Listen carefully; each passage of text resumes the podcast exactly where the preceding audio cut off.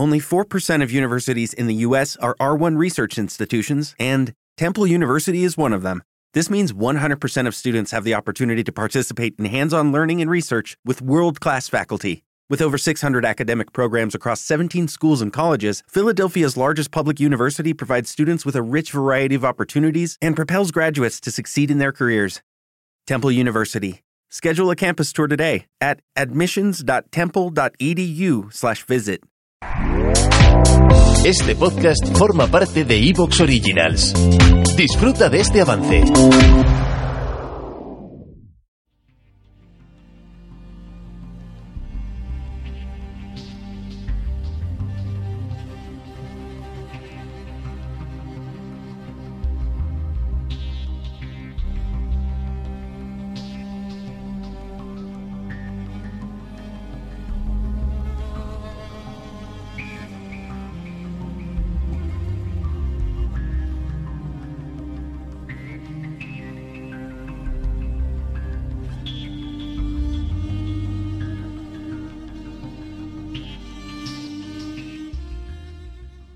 Hoy seguimos con Jacobo Greenberg.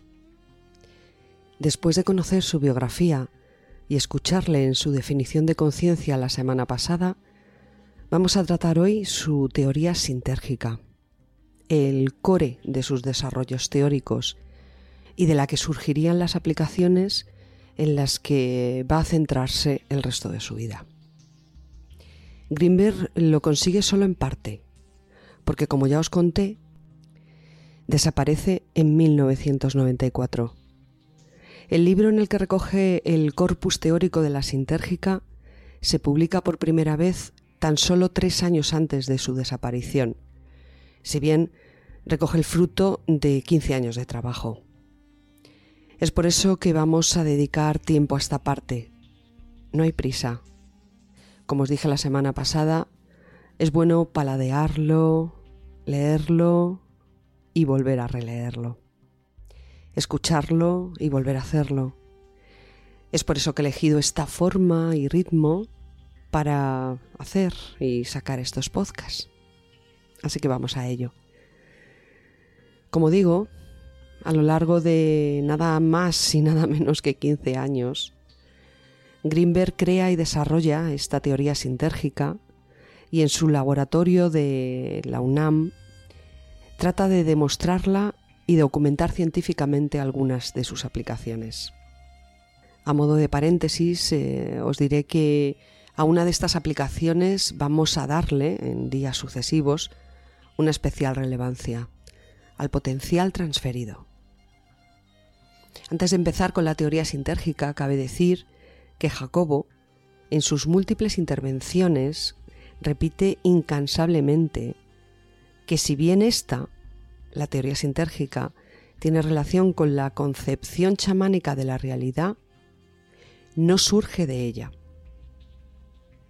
Personalmente, entiendo que se trata de una explicación que mm, se vio un poco empujado a dar para que se le escuchara, para que se le tuviera en cuenta, para que no se le tildara de loco. De hecho, otra de las retaílas era su formación académica científica. Por eso creo que lo hace para aportar credibilidad a sus teorías y que sus resultados fueran considerados en el ámbito científico. Y ya sí, empezamos.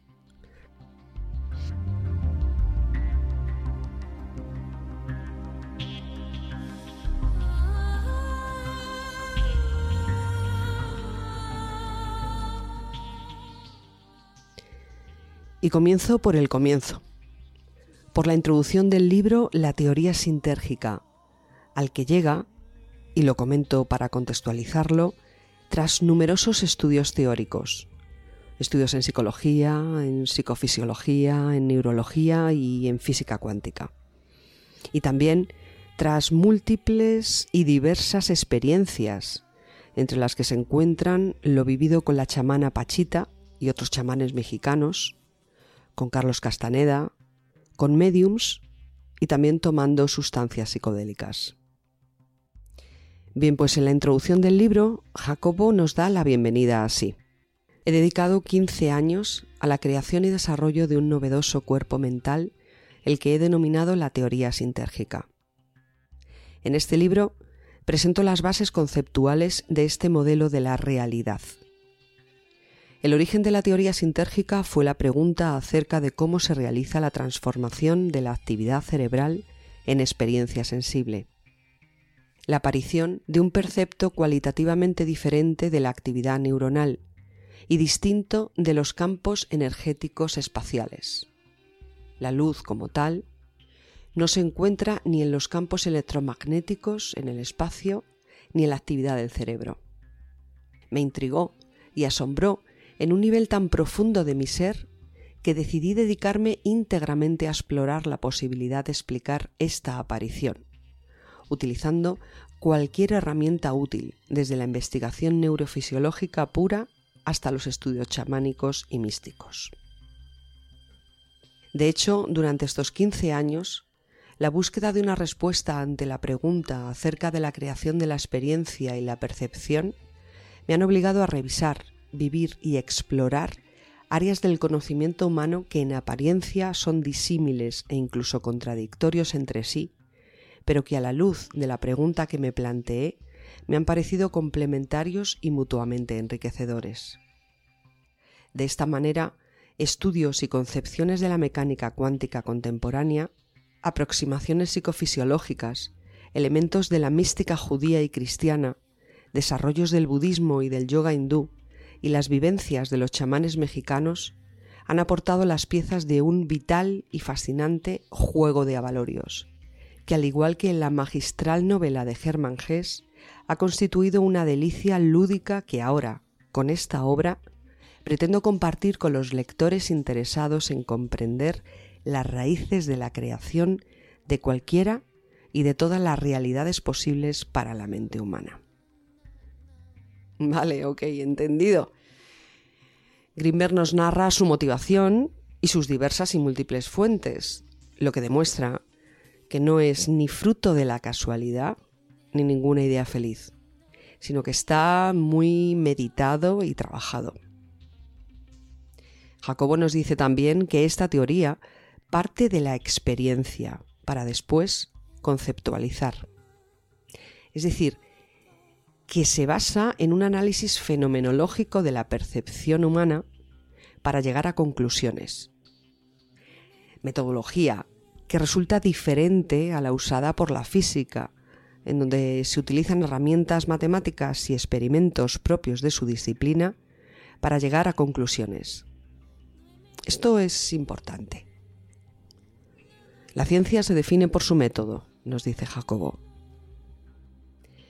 Es decir, no solo tenemos a un científico que integra chamanismo, cábala, misticismo, budismo e hinduismo con ciencia, sino que además pretende hacer ciencia según un método basado en la experiencia, no en modelos matemáticos replicables en laboratorio, lo cual no quiere decir que no pretenda conseguirlo, replicarlo en el laboratorio, nada más lejos, para eso consigue abrir el laboratorio más grande de por entonces en México, para demostrar científicamente, a través de los experimentos necesarios, su teoría sintérgica y consecuentes aplicaciones.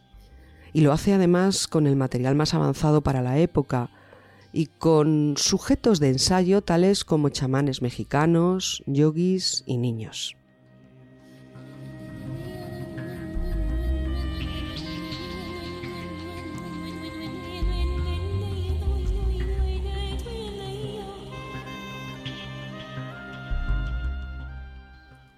También en la introducción del libro nos brinda una explicación de este popurrí, o juego de avalorios, en un guiño a Germán Hess, como metafóricamente lo denomina, basándola en su sensación de complementariedad y enriquecimiento.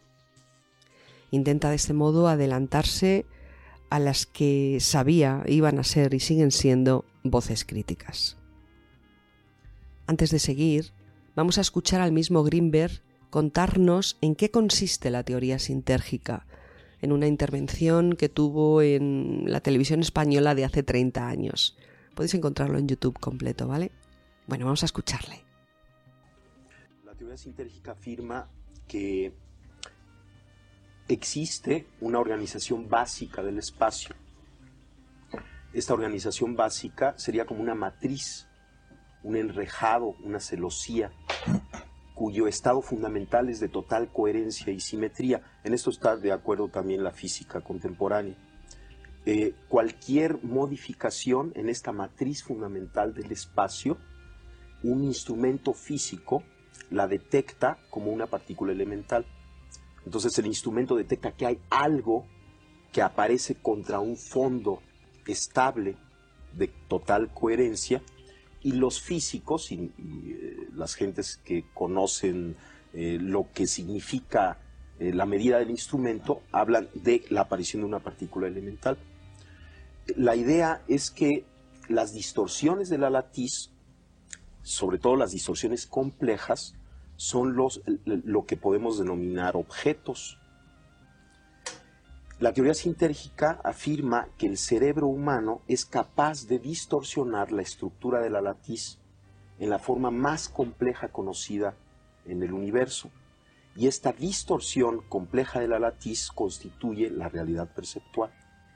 De tal forma que cada una de las eh, actividades neuronales constituye una microdistorsión de la latiz y puesto que el cerebro humano contiene alrededor de entre 10.000 y 12.000 millones de, de elementos neuronales, cada microdistorsión, cada alteración de esta estructura básica del espacio interactúa entre sí, formando una macrodistorsión compleja, a la que la teoría le llama el campo neuronal, de tal forma que la hipótesis fundamental de la teoría sintérgica es que la percepción... ¿Te está gustando lo que escuchas? Este podcast forma parte de Evox Originals y puedes escucharlo completo y gratis desde la aplicación de Evox. Instálala desde tu store y suscríbete a él para no perderte ningún episodio.